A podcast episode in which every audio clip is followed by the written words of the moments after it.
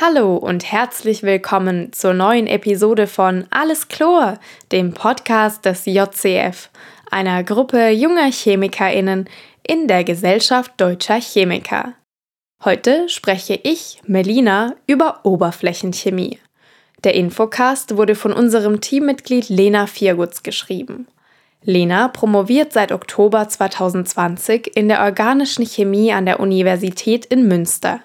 In ihrer Promotion beschäftigt sie sich hauptsächlich mit zweidimensionalen Reaktionen in der Oberflächenchemie. Wie immer befindet sich das Experiment des Monats mit Erik Siemes von experimenteshows.de am Ende der Episode. Und bis dahin wünsche ich viel Spaß.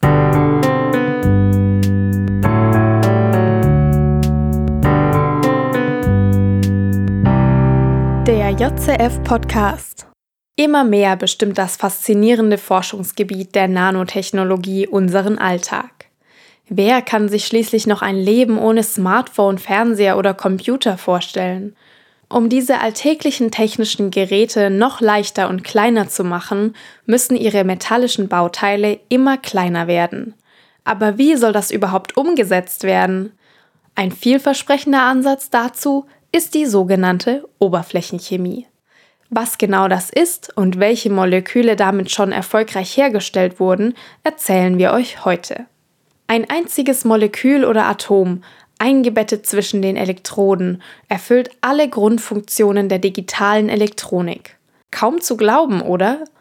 Auf diese Weise wäre es möglich, kontrolliert Bauteile mit einer sehr kleinen Auflösung herzustellen.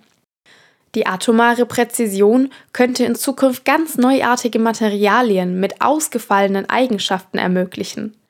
Es ist jedoch aktuell noch eine große Herausforderung, ganze Schaltkreise auf molekularer Ebene zu bauen. In diesem Zusammenhang sind insbesondere zweidimensionale Polymere, kurz gesagt 2D-Polymere interessant. Ihre Ausdehnung ist in zwei Raumrichtungen um mehrere Größenordnungen höher als in der dritten Raumrichtung. Ein perfektes 2D-Polymer wäre also eine Folie mit der Dicke eines einzelnen Moleküls. Dafür ist Graphen wohl einer der prominentesten Vertreter. Graphen ist eine Modifikation des Kohlenstoffs und besteht aus einer 2D-Schicht von Kohlenstoffatomen, die in einer Honigwabenstruktur angeordnet sind. Bereits heute findet Graphen potenzielle Anwendungen in der Elektronik, Katalyse, Energiespeicherung, Energieerzeugung, Sensorik, in Trennverfahren und in vielen weiteren Bereichen. Durch gezieltes Design können außerdem bereits außergewöhnliche physikalische und chemische Eigenschaften erzeugt werden. Dafür werden seine Wiederholungseinheiten modifiziert oder dotiert, also die Struktur verändert oder andere Atome als Kohlenstoffatome in Graphen eingebaut. Und wie werden solche 2D-Polymere generell hergestellt? Grundsätzlich ist die Synthese über einen Top-Down- oder einen Bottom-Up-Zugang möglich. Das Top-Down-Prinzip wird dabei bisher weitgehend vor allem in der Technik genutzt, zum Beispiel bei der Synthese von elektronischen Bauteilen wie siliziumbasierten Transistoren. Top-Down bedeutet, dass makroskopische Materialien zu Nanoteilchen verkleinert und so auf die mikroskopische Ebene übertragen werden. Man kann sich das so vorstellen, dass man einen Graphenblock hat und diesen mechanisch zerkleinert, bis man genau ein Sechseck aus der Honigwabenstruktur übrig hat. Allerdings setzt die Physik hier Grenzen. Ein makroskopisches System ist nicht beliebig klein skalierbar. Niedrige Ausbeuten und geringe Stabilität der Verbindungen sind eine weitere Einschränkung des Top-Down-Zugangs. Wesentlich vielversprechender ist das Bottom-up-Prinzip. Definierte Nanostrukturen mit hoher Ordnung werden hier aus kleineren Molekülbausteinen aufgebaut. In dem Fall geht man von noch kleineren Bauteilen aus, also zum Beispiel einzelnen Kohlenstoffatomen, die dann zur größeren Honigwabenstruktur verknüpft werden. Dazu nutzt man gezielt die atomare und molekulare Anordnung des Systems. An Grenzphasen führt das zu einer gezielten Präorientierung der Vorläuferverbindungen. Die steuert den geordneten Aufbau des 2D-Materials von Grund auf, also bottom-up. Das hat unter anderem schon an der Luft-Wasser-Grenzfläche, an der Grenzfläche zwischen zwei Flüssigkeiten und an der Grenzfläche zwischen Flüssigkeit und Feststoff geklappt.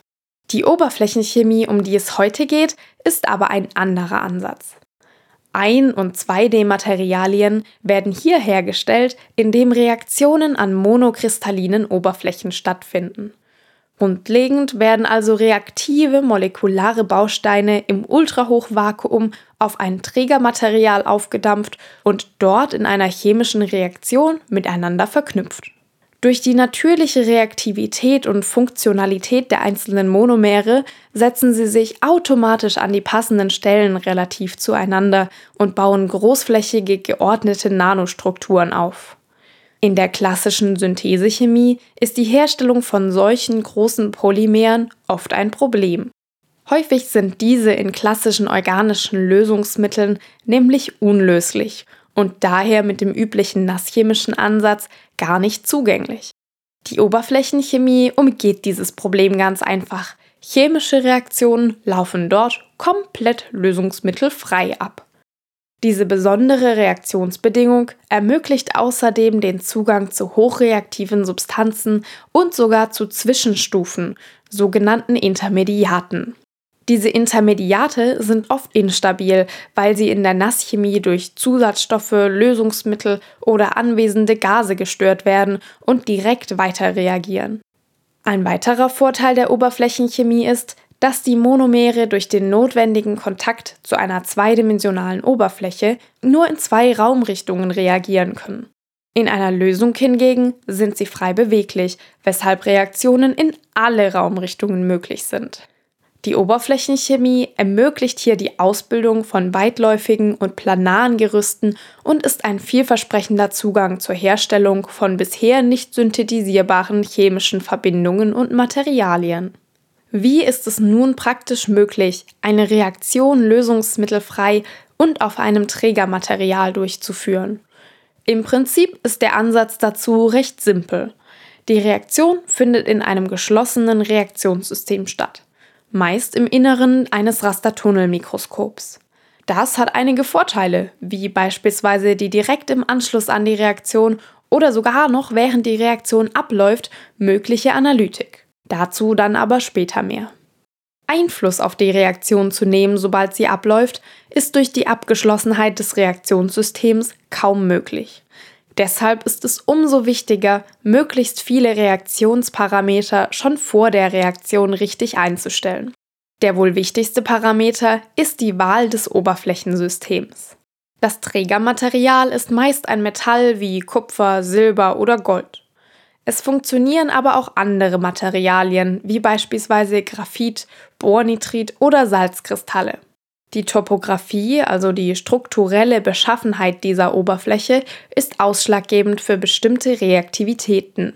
Oft werden nahezu perfekt glatte Metalloberflächen verwendet.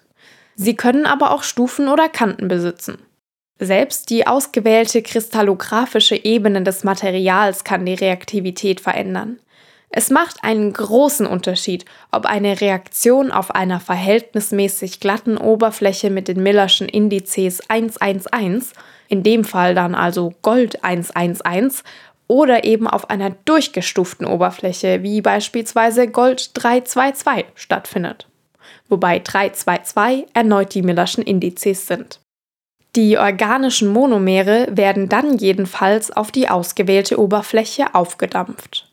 Dies geschieht einfach durch Aufheizen des Tiegels, in dem sich die Monomere befinden, wodurch sie verdampfen. Nicht kovalente Wechselwirkungen wie Van der Waals-Kräfte oder Wasserstoffbrückenbindungen zwischen den Monomeren und der Oberfläche sorgen dafür, dass die Monomere im Ultrahochvakuum auf der präparierten Oberfläche kleben bleiben. Häufig bilden sich da bereits selbst assemblierte Monolagen aus. Die Monomere ordnen sich also hochsymmetrisch auf der Oberfläche an. Auch das chemische Design der eingesetzten Monomere kann großen Einfluss auf die Reaktivität nehmen. Je nach Modifikation der chemischen Eigenschaften der Monomere variieren so entscheidende Faktoren wie Oberflächeninteraktion, Selbstassemblierung, Mobilität, Planarität und Symmetrie. Ein zu großes oder thermisch instabiles Molekül kann zum Beispiel nicht auf die Oberfläche sublimieren, sich also nicht dort festsetzen. Ein sehr kleines Molekül hingegen könnte schon vor der eigentlichen chemischen Reaktion von der Oberfläche desorbieren, sich also wieder ablösen. Die Reaktivität einer funktionellen Gruppe lässt sich durch Variation der chemischen Umgebung, also durch sterische oder elektronische Einflüsse, verändern. Ist dann ein perfekt entworfenes Monomer auf der Oberfläche aufgebracht, muss nur noch die chemische Reaktion initiiert werden. Dies kann thermisch, also durch Ausheizen der Oberfläche, oder aber durch Licht- oder Elektronenbestrahlung passieren. Nach dem Experiment folgt natürlich die Analyse der Reaktionsprodukte. Während die Analytik in der klassischen Nasschemie häufig kompliziert ist, besticht die Oberflächenchemie durch ihren simplen und effektiven Versuchsaufbau. Die chemischen Reaktionen finden direkt innerhalb des Rastertunnelmikroskops oder des Atomkraftmikroskops statt. Direkt im Anschluss ist also eine zerstörungsfreie Abbildung mit molekularer bis subatomarer Auflösung möglich. Beim Rastertunnelmikroskop wird die Oberfläche mit Hilfe einer sehr feinen Spitze abgefahren. Diese Spitze berührt jedoch die Oberfläche nicht, sondern tastet sie mit einem Abstand im Nanometerbereich ab. Das funktioniert folgendermaßen. Zwischen der leitfähigen Oberfläche und der ebenfalls leitfähigen Spitze ist eine elektrische Spannung angelegt. Durch den Tunneleffekt wird bei ausreichender Nähe eine Stromstärke messbar und diese variiert mit dem Abstand. Liegen auf der Oberfläche also Moleküle oder Atome, dann wird diese topografische Erhöhung durch die ansteigende Stromstärke registriert. Durch das Abrastern der Oberfläche wird dann ein zweidimensionales Bild erzeugt, das die Topographie der Oberfläche widerspiegelt und die Monomere, Intermediate und Reaktionsprodukte abbildet. Durch die Wechselwirkungen mit der Spitze des Rastertunnelmikroskops können sogar einzelne Moleküle oder Polymerketten auf der Oberfläche bewegt werden. Dazu wird die Spitze dem Molekül angenähert und die Wechselwirkung zwischen beiden steigt. Bewegt sich die Spitze anschließend parallel zur Oberfläche, kann das Molekül mitgezogen werden. Kommt die Spitze allerdings zu nah an das Molekül ran, dann desorbiert dieses von der Oberfläche und bleibt an der Spitze kleben. Diese Technik heißt laterale Manipulation und wird häufig verwendet, um die experimentellen Ergebnisse besser interpretieren zu können. Das verdeutlicht nämlich die Stärke der Interaktion zwischen den einzelnen Wiederholungseinheiten im Polymer. So kann beispielsweise überprüft werden, ob die Monomere überhaupt miteinander reagiert haben. Mithilfe eines Atomkraftmikroskops ist eine höhere räumliche Auflösung möglich. Es kann sogar die chemische Struktur einzelner Moleküle bildlich darstellen. Atomkraftmikroskopie wird in der Oberflächenchemie meist im Nichtkontaktmodus verwendet, also die Spitze berührt die Oberfläche nicht, und funktioniert ähnlich zur Rastertunnelmikroskopie. Dabei schwingt die Spitze allerdings periodisch. Abhängig vom Abstand zwischen Spitze und Oberfläche schwingt die Spitze unterschiedlich weit. Was hier gemessen wird, ist die Änderung der Schwingungsfrequenz. Und damit wird ein Bild der Oberfläche erstellt. Ein Nachteil, es ist verdammt schwierig, eine so gute Spitze, wie sie für diese Messung erforderlich ist, herzustellen. Meist wird eine CO-funktionalisierte Spitze verwendet, das heißt, dass ein einzelnes Kohlenstoffmonooxidmolekül am Ende der Spitze sitzt. So kann der Abstand zwischen Spitze und Oberfläche sehr klein gehalten werden. Zur weiteren Unterstützung der Interpretation von experimentellen Ergebnissen ist ein Vergleich von rastertunnelmikroskopischen Aufnahmen hilfreich. Dazu werden Modellverbindungen nasschemisch hergestellt und ex situ gemessen, also so wie sie auf die Oberfläche gedampft sind. Diese werden dann mit den in situ erhaltenen Produkten verglichen, also dem Produkt der chemischen Reaktion auf der Oberfläche.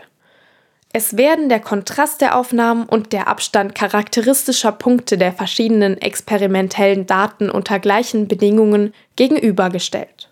Das gleiche geht mit nasschemisch hergestellten Zwischenprodukten. So können Rückschlüsse auf den Mechanismus getroffen werden. Nachdem nun das Grundprinzip und die praktische Durchführung der Oberflächenchemie geklärt ist, können wir uns ja über tatsächliche Anwendungen und bereits gefundene Reaktionen unterhalten.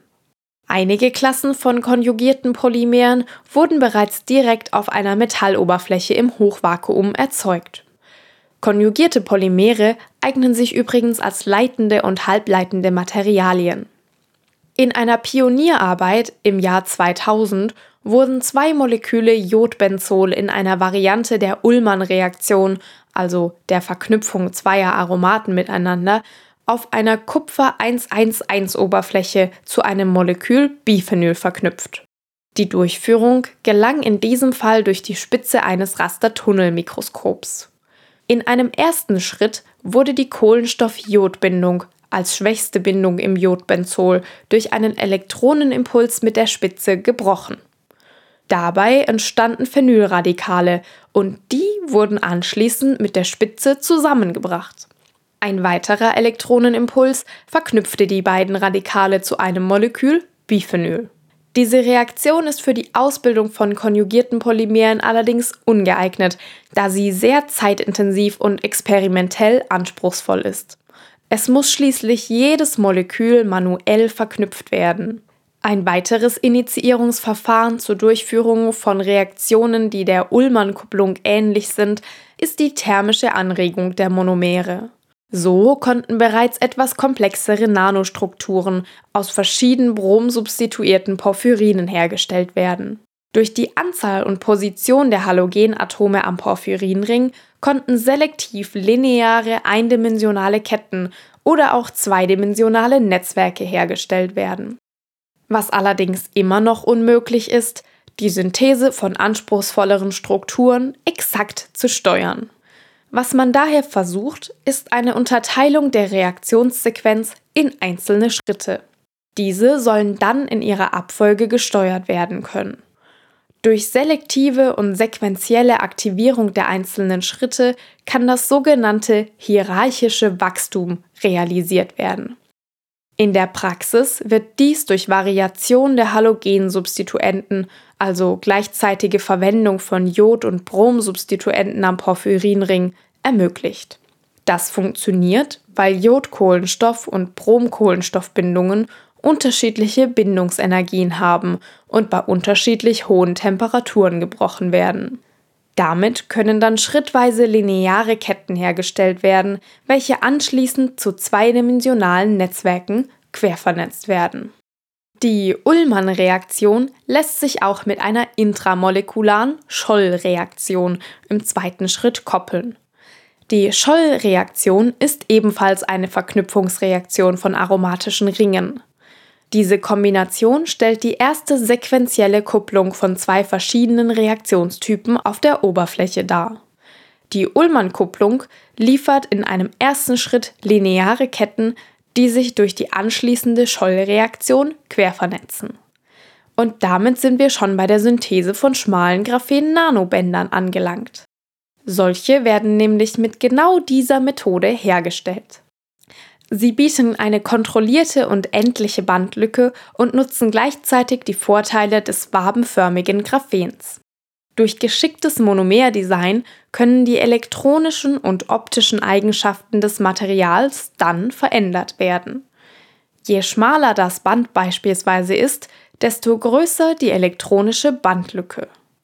Die elektronischen Eigenschaften verschieben sich also mit abnehmender Breite immer mehr in die Richtung eines Nichtleiters. Diese Reaktionssequenz zur Herstellung von vielseitig funktionalisierten Graphen-Nanobändern hat allgemein allerdings einen großen Nachteil.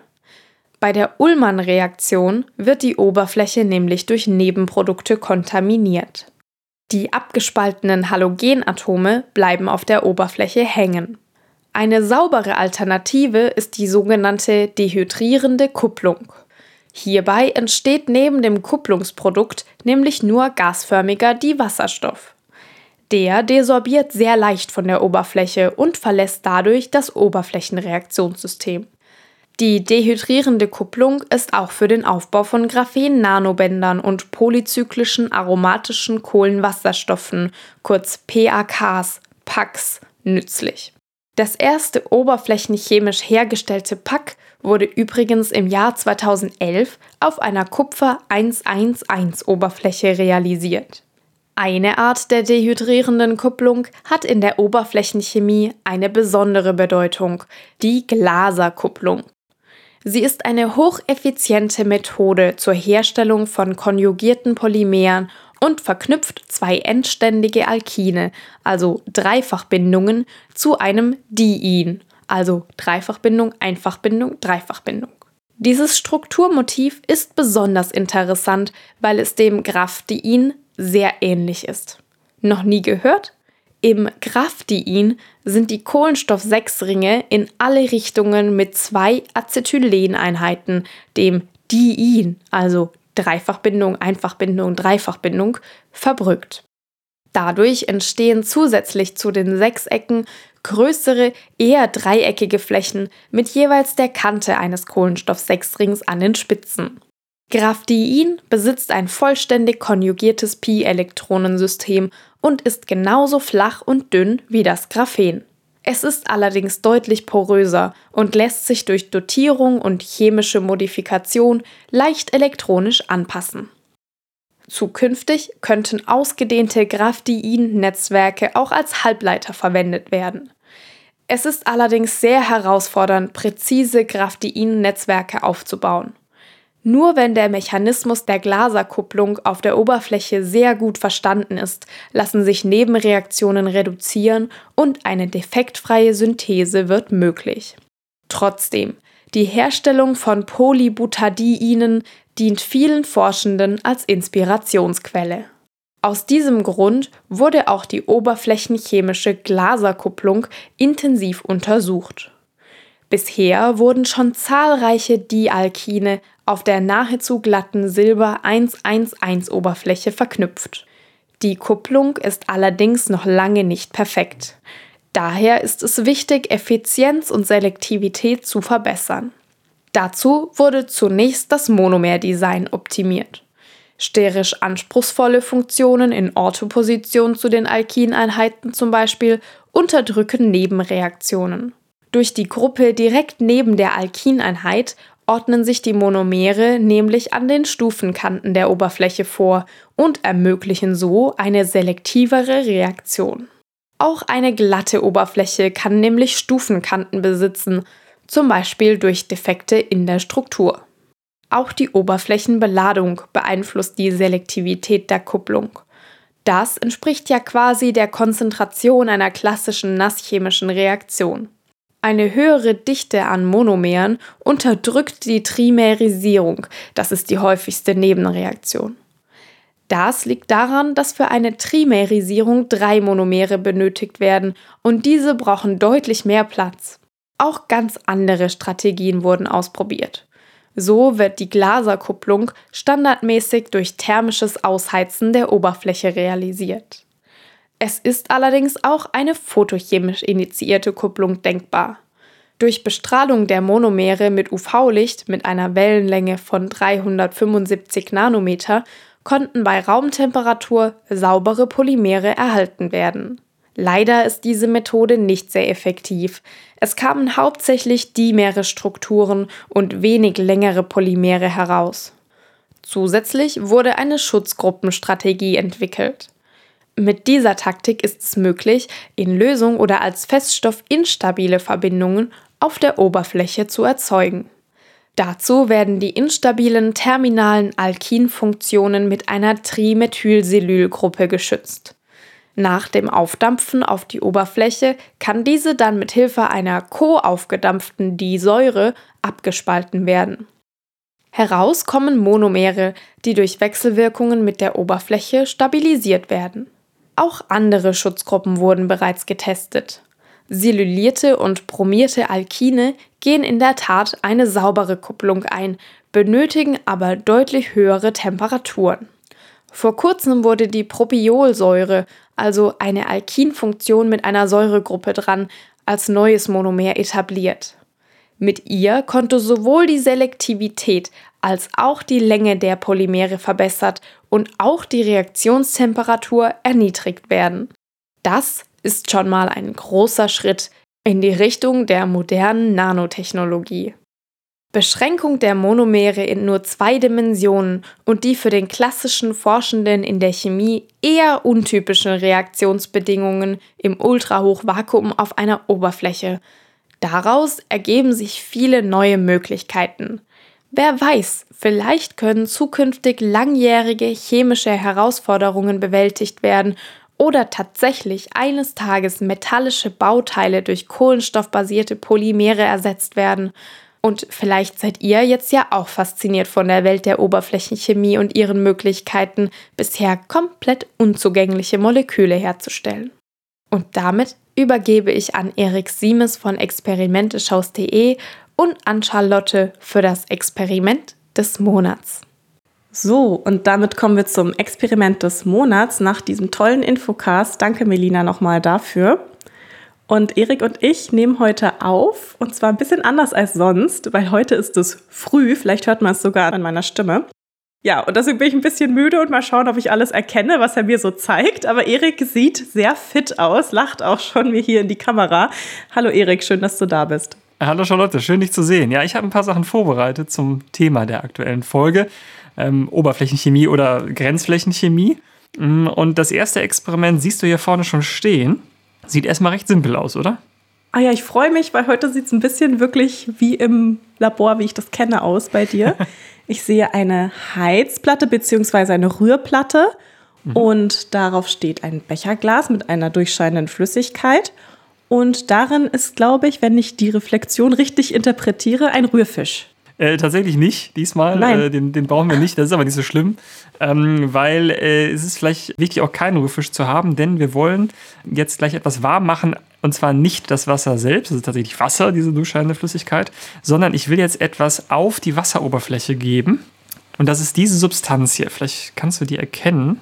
Mhm, also Erik zeigt mir in die falsche Kamera gerade ein ja, so ein Fläschchen, das kennt ihr wahrscheinlich oder vielleicht auch aus dem Labor und das sieht so ein bisschen pudrig weiß aus. Mhm. Was ist das denn?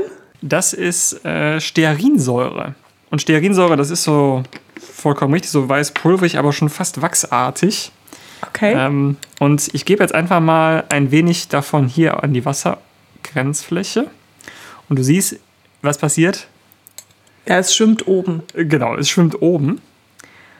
Ähm, und das braucht jetzt ein kleines bisschen und deswegen habe ich das schon mal vorbereitet. Ich würde jetzt das Wasser hier erhitzen mit dem Magnetrührer und ähm, das gut heiß machen. Wir müssen das um die 70, äh, 75 Grad warm machen, damit die Stearinsäure nämlich schmilzt. Die schmilzt nämlich dann.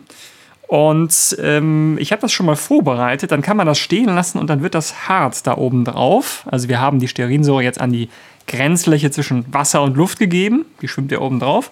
Und wenn man das dann stehen lässt und wieder kalt werden lässt, wenn man das aufgeschmolzen hat, dann entsteht so ein Plättchen hier.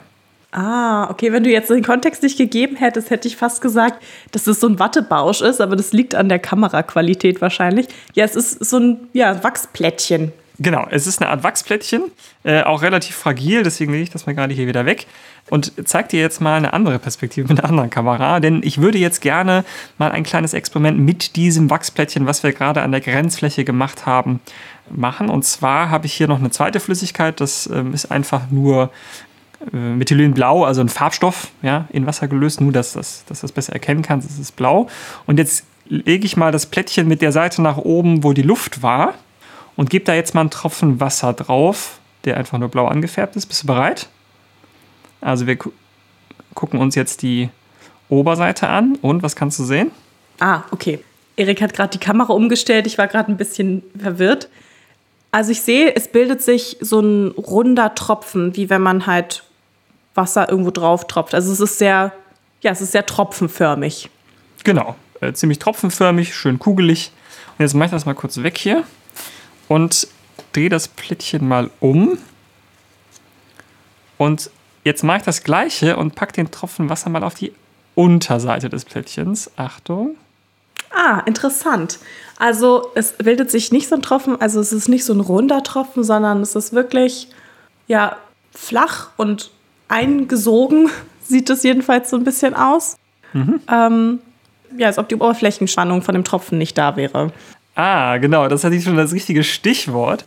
Denn äh, was wirklich faszinierend hier ist, wir haben äh, diese ganzen Sterinsäuremoleküle jetzt an der Grenzfläche zwischen Wasser und Luft ausgerichtet und haben jetzt tatsächlich ein Plättchen, was auf der einen Seite nämlich hydrophob ist. Das war ja der Part, wo diese, dieser Wassertropfen diese Kugelgestalt hatte. Und auf der anderen Seite, da ist der schön gespreitet oder der, dieses Wachsplättchen hat sich auf der anderen Seite eben benetzen lassen, also deutlich hydrophiler. Und das liegt natürlich daran, dass Stearinsäure hat eben eine polare Carboxylatgruppe ne, und ähm, eine unpolare Kohlenstoffkette auf der anderen Seite. Und wenn wir die Stearinsäure jetzt an der Ganzfläche eben aufschmelzen, dann richten sich die Moleküle mit der polaren Gruppe eben überwiegend in Richtung Wasser aus.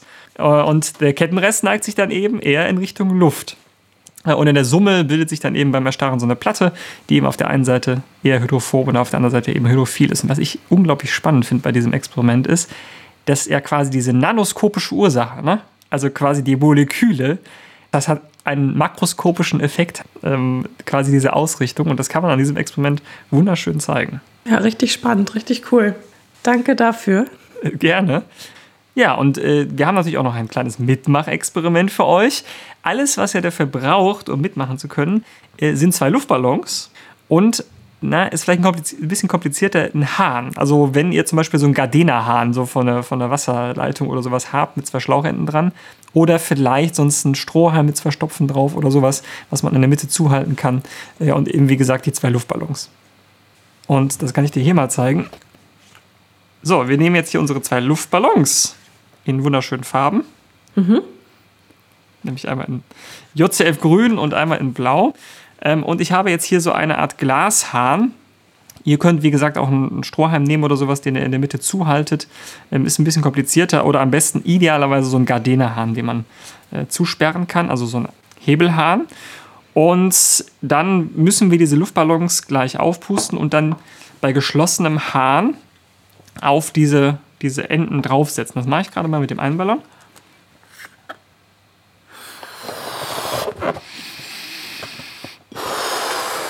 Dieses Geräusch, was ihr jetzt gerade hört, das ist Erik, wie er diesen Luftballon aufbläst.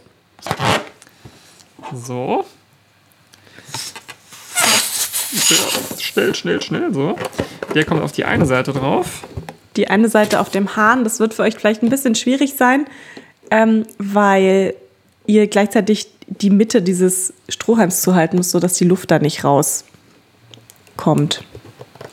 Genau, deswegen habe ich hier diesen Hahn genommen, da geht es ein bisschen einfacher mit. Und äh, den zweiten Ballon. Und wichtig ist, dass diese Ballons nicht äh, beide gleich groß aufgeblasen sind. Okay? Also wir brauchen einen Luftballon, der relativ klein aufgeblasen ist und wir brauchen einen Luftballon, der relativ groß aufgeblasen ist. Das mache ich jetzt mal. Ich nehme den mal hier als größeren Ballon.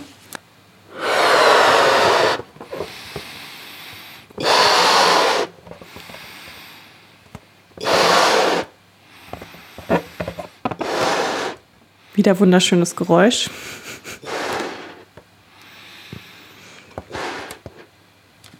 So, der ist jetzt deutlich größer und kommt auf na, diese Seite jetzt drauf.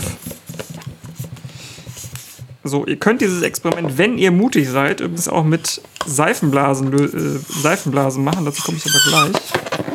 Also, wir haben jetzt hier eine Apparatur, wo in der Mitte ein geschlossener Hahn ist. Wir haben einen Luftballon, der nur klein aufgeblasen ist und einen Luftballon, der ziemlich groß aufgeblasen ist. Und dieses Experiment hat natürlich mit einer kleinen Quizfrage zu tun, denn der Hahn ist ja jetzt gerade noch geschlossen und die Frage ist, was wird denn wohl passieren, wenn ich diesen Hahn hier öffne? Was meinst du?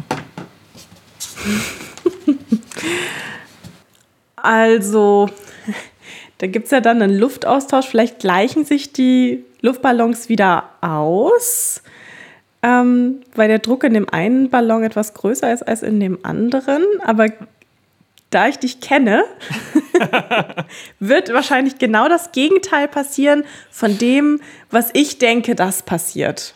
Ah, Deswegen tippe ich jetzt einfach mal, dass der eine Ballon, der kleinere Ballon, leerer wird, während der vollere Ballon voller wird. Sehr gut. Du kennst mich einfach schon zu gut, Charlotte. Ähm, ich mache das Experiment einfach mal. Bist du bereit? Ja. Und. Nein, okay, doch. nee, tatsächlich ist der kleine Ballon viel kleiner geworden.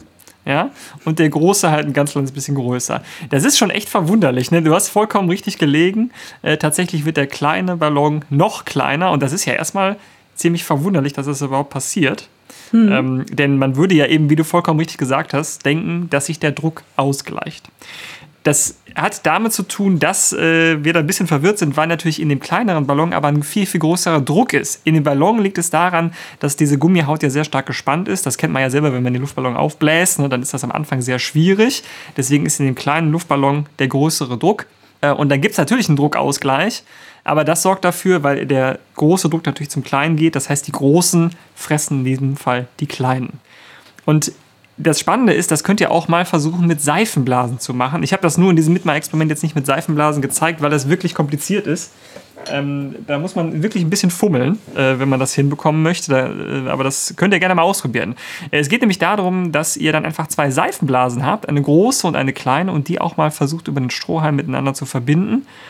Und auch dort ist es so, dass nämlich, obwohl man ja sagen würde, okay, eine Seifenblase ist ja jetzt keine Gummihaut oder so, aber sehr spannend ist, dass der Druck, der in so einer Seifenblase herrscht, größer ist, je kleiner diese Bläschen sind.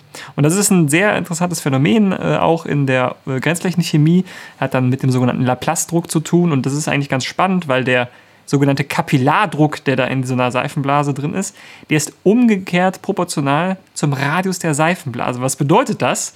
Ähm, dass in kleinen Blasen eben der viel, viel größere Druck ist.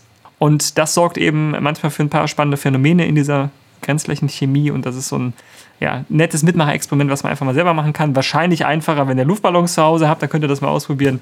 Und auf jeden Fall auch ziemlich cool, um so ein paar Leute mal äh, so ein bisschen zu necken. Denn äh, das ist ein schönes Experiment, wo man vielleicht nicht auf den ersten Moment erwartet, was passieren wird. Aber du, Charlotte, kennst mich einfach schon viel zu gut. Es passiert halt einfach immer das Gegenteil von dem, was ich denke, das passiert. Deswegen sage ich jetzt immer das Gegenteil. Ja, sehr schön. Ähm, damit haben wir, glaube ich, zwei nette Experimente zum Thema Ganzflächenchemie ähm, hier mit eingebracht äh, und ich freue mich sehr auf die nächste Folge, Charlotte. Ja, ich mich auch. Vielen Dank. Bei mir ist alles Chlor und wir sehen uns nächsten Monat. Bei Tschüss. mir auch. Bis dann. Tschüss. Vielen Dank, Erik, und vielen Dank, Charlotte, für die tollen Experimente. Und vielen Dank, Lena, für den hervorragenden Infocast.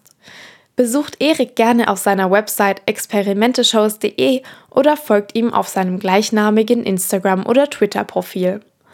Auch uns dürft ihr sehr gerne auf Instagram oder Twitter unter dem Handle @alleschlor folgen. Auf unserer Website podcast.jcf.io könnt ihr auch Kommentare zu den Episoden verfassen. Unsere Quellen und weitere Informationen zum Thema Oberflächenchemie findet ihr in der Episodenbeschreibung. In der nächsten Episode sprechen wir über alte Netze, ganz nach dem Motto aus alt mach neu. Ihr seid gespannt? Ich auch. Und bis dahin ist hoffentlich alles Chlor.